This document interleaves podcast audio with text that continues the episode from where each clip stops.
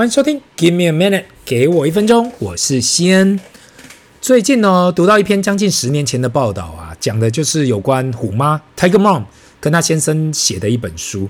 那对于虎妈不了解的人呢，，Tiger Mom 这一本书，其实在二零一一年发行的时候，那时候其实我已经读过了啦。Amy Chua 这位呃耶鲁大学的法律教授呢，虽然他生在美国。那他的夫婿先生呢，也是耶鲁大学教授，是美国人，是白人。那当然他是华人。他认为啊，应该要用华人的教育制度来对待他的两个女儿。那何谓华人或是亚裔跟西方人的教育差距呢？对华人来讲啊，我觉得应该是说，就是长辈，只要你的长辈说的，或者你父母亲说的，就是对的。我今天叫你走路线 A，你就给我走路线 A，你怎么可以去走路线 B？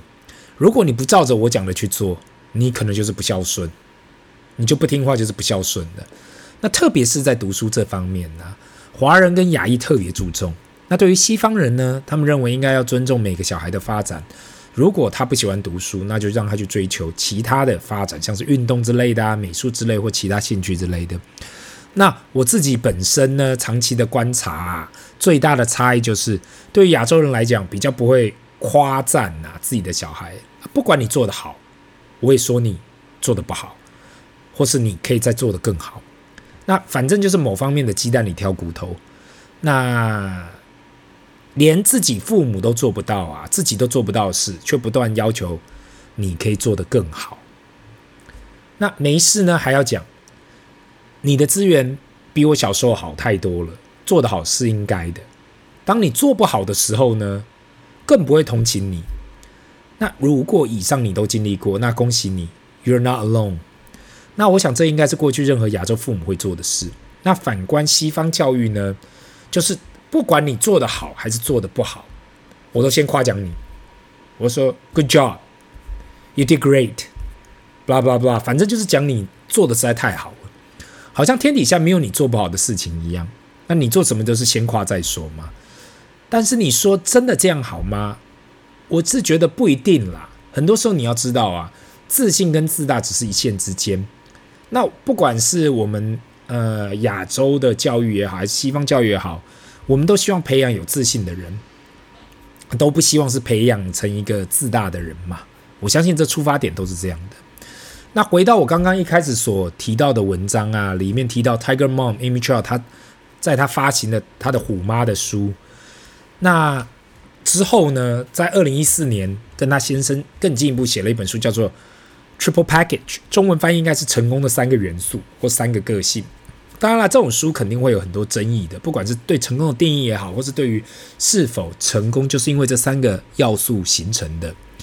但是我读完后啊，我觉得其实有一点中西方的教育合并的概念，在这本书里面提到的第一个要素，成功的第一个要素啊，superiority。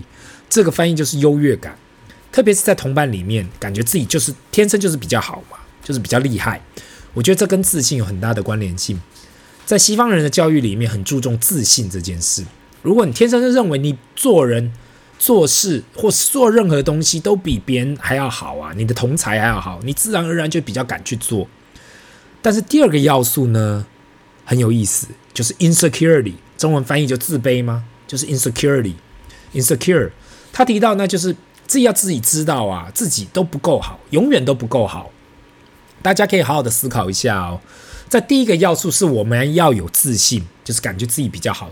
但第二个要素又是要感觉自己可以更好啊，这不就是中西式的方法吗？第三个要素啊，就是自律。当你设定好一个目标后，你可以尽一切可能去把它完成好。那我读到这些的时候啊，我觉得很有意思。这好像。就是每一个人一生的课题一样吗？一方面，我们希望我们自己很有自信，可是当我们太有自信的时候，又有可能失败，所以要保持谦卑。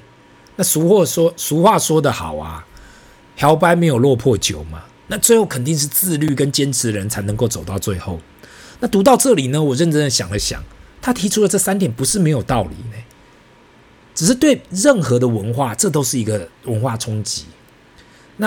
我今天一开始呢，想要跟大家分享呢，是因为当我们在读书的时候，你说真的啊，我们在小学读了什么，中学读了什么，大学读，我现在都想不起来。我能够想到，反而是长期累积下来的习惯，也是因为那些习惯会一直跟着我们到老。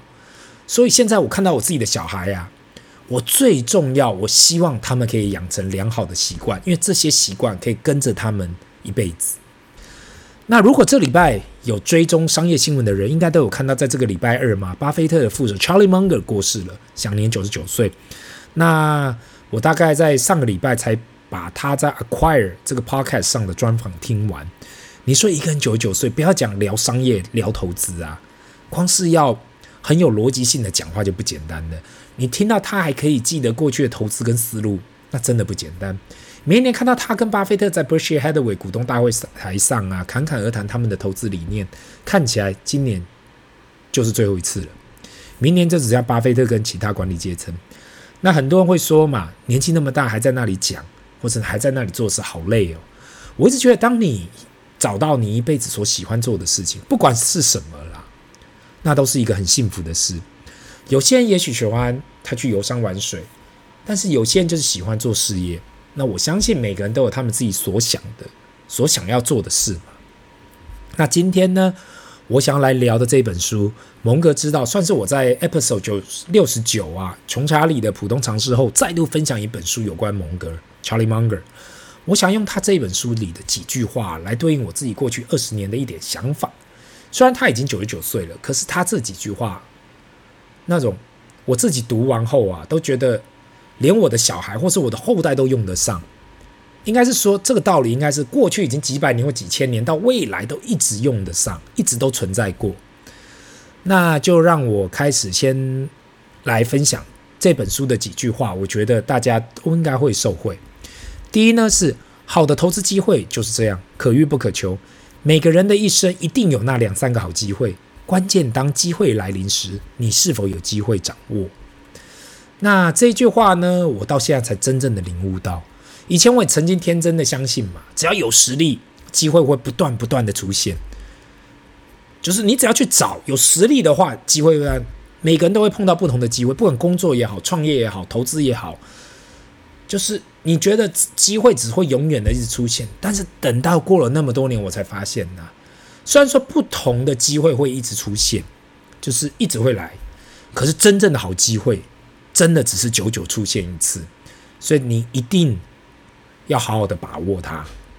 那第二呢，好不容易等到好机会，一定要勇于下重注，这就是我的投资方法。这个方法是我从一个我从未谋面的人学到的，我的外曾祖父。